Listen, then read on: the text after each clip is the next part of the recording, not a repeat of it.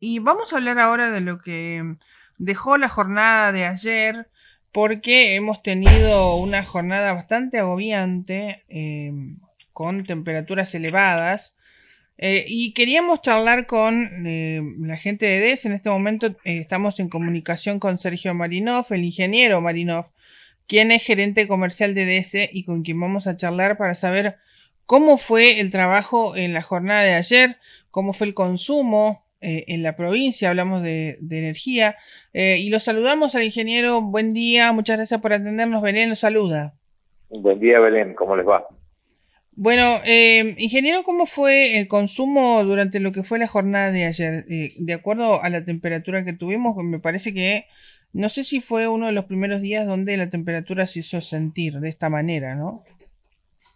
sí, en realidad nosotros hemos tenido días de mucho calor en octubre también. Sí cerca del fin del fin de semana sobre el Día de la Madre, creo que fue unos días de mucho calor, pero lo de ayer, bueno, fue, fue, fue superior, ¿no? Sí. Nosotros, eh, para lo que es el mes de noviembre, este año hemos hecho, por supuesto, récord de récord de demanda y el y, el récord de ayer de, de la demanda eh, está muy cerca de lo que es el récord anual que tenemos de, la empresa.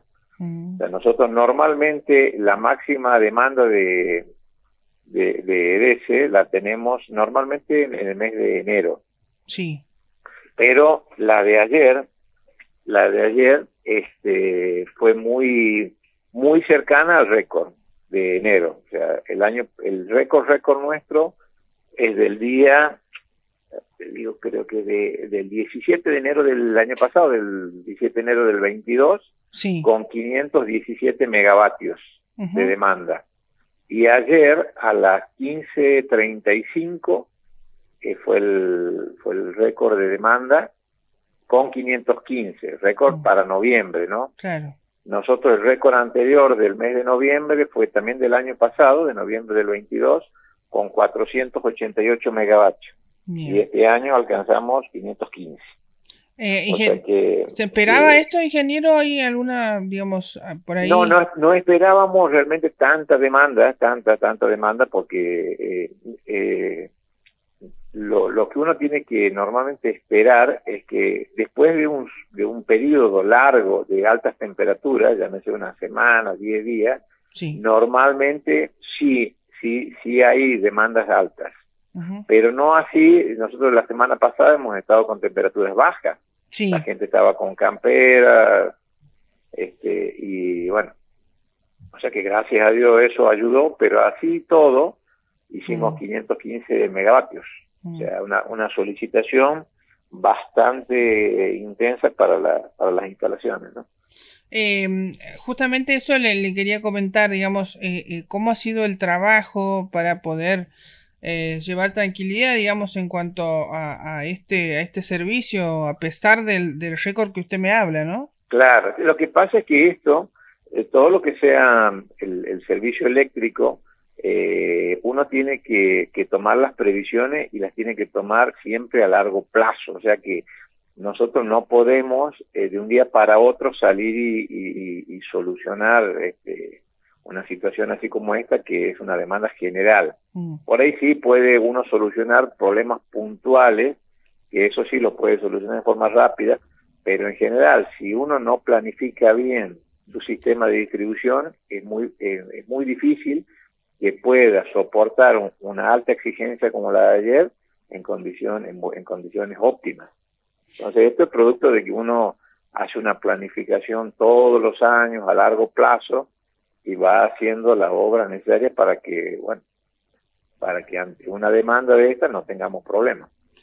¿Y cuáles son igualmente, igualmente así, así todo, ayer ha habido eh, dos, dos fallas que fueron prácticamente muy seguidas, una fue alrededor de las 18, 17 y pico, y la otra alrededor de las 19, 20, que afectó la zona del centro de aquí de Santiago y parte, parte del parque industrial, Miquimayo, etcétera, de la banda. Pero no fueron fallas originadas por demanda, sino por, bueno, por una fallas en un transformador de Trasnoa de una estación transformadora que está pegado aquí al Club Unión Santiago. Mm. Entonces que no tenían nada que ver con, o sea, no salieron por demanda, sino salieron por otra, por una cuestión ya de las instalaciones. Quizás sí eh, ayudado por la alta demanda, pero no, específicamente por problemas de demanda. ¿Y cuáles son las proyecciones para el verano, ingeniero? Y bueno, las proyecciones, eh, uno tiene que esperar eh, un verano de este tipo, o sea, con temperaturas muy, muy altas, muy, muy altas. Lo que nosotros, lo de lo que pudimos averiguar, investigar un poco, aparentemente vamos a tener un verano de temperaturas muy altas, pero con este, cambios eh, reiterativos, o sea que no van a haber, pareciera que no van a haber periodos muy largos de altas temperaturas como los que tuvimos en el verano pasado.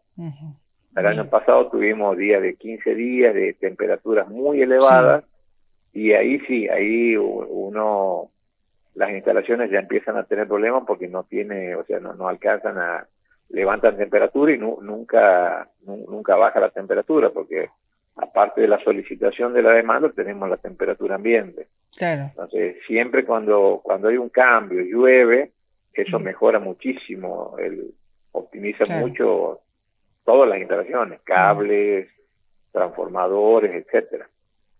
Y como siempre... Eso, eso, es lo que hay que esperar para este verano. Bien. Y como siempre pedimos el uso razonable de la energía. Sí, hay, hay dos cuestiones. Una es ese, pero eso independientemente de que uno esté en, una etapa estival, siempre tiene que ser uso racional de la energía, porque este, si bien ahora el precio que, que paga gran parte de los usuarios de Santiago que no es el precio pleno, porque reciben un subsidio muy alto del, gobierno nacional, este, es que eso no, no quite que la gente cuide. Mm. a pesar de que están pagando un valor que no es el valor real, este, pero que igualmente que cuide, cuide, cuide porque es un recurso que, que, hay que cuidar, ¿no es cierto? Que es un uso racional. Bueno. Y, y, en, y, en, y en el segundo término, sí. Eh, en la, ayer, por ejemplo, hemos tenido nosotros la salida de todo un transformador, de una estación transformadora que sacó de servicio varios distribuidores y afectó muchos usuarios.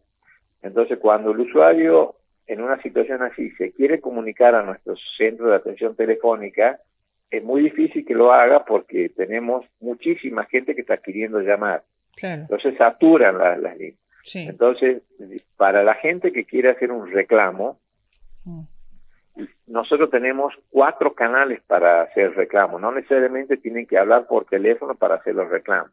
O sea, lo pueden hacer vía nuestra página web, solamente le va a pedir el código link que figura en la factura, poniendo el código link ya directamente le toma el reclamo sin necesidad de, de como se llama, sin necesidad de hablar por teléfono con nadie, lo puede hacer desde la web y si no tiene servicio eléctrico lo puede hacer desde el celular con la aplicación nuestra o desde la utilizando la web del celular. Y si quiere y si quiere hablar por teléfono tiene dos posibilidades direct, en forma automática lo va a atender un, un IBR nuestro, le va a pedir los datos, le va a preguntar por qué, por cuál es el motivo de la llamada, le va a pedir el código link y directamente sin que lo atienda un operador le va a tomar el reclamo.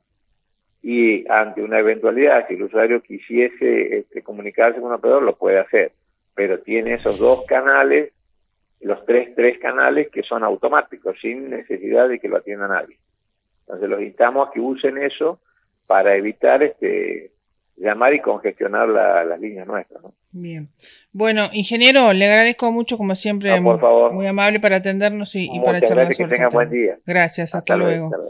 Bueno, ahí estábamos hablando con el ingeniero Sergio Marinov, es gerente comercial de DS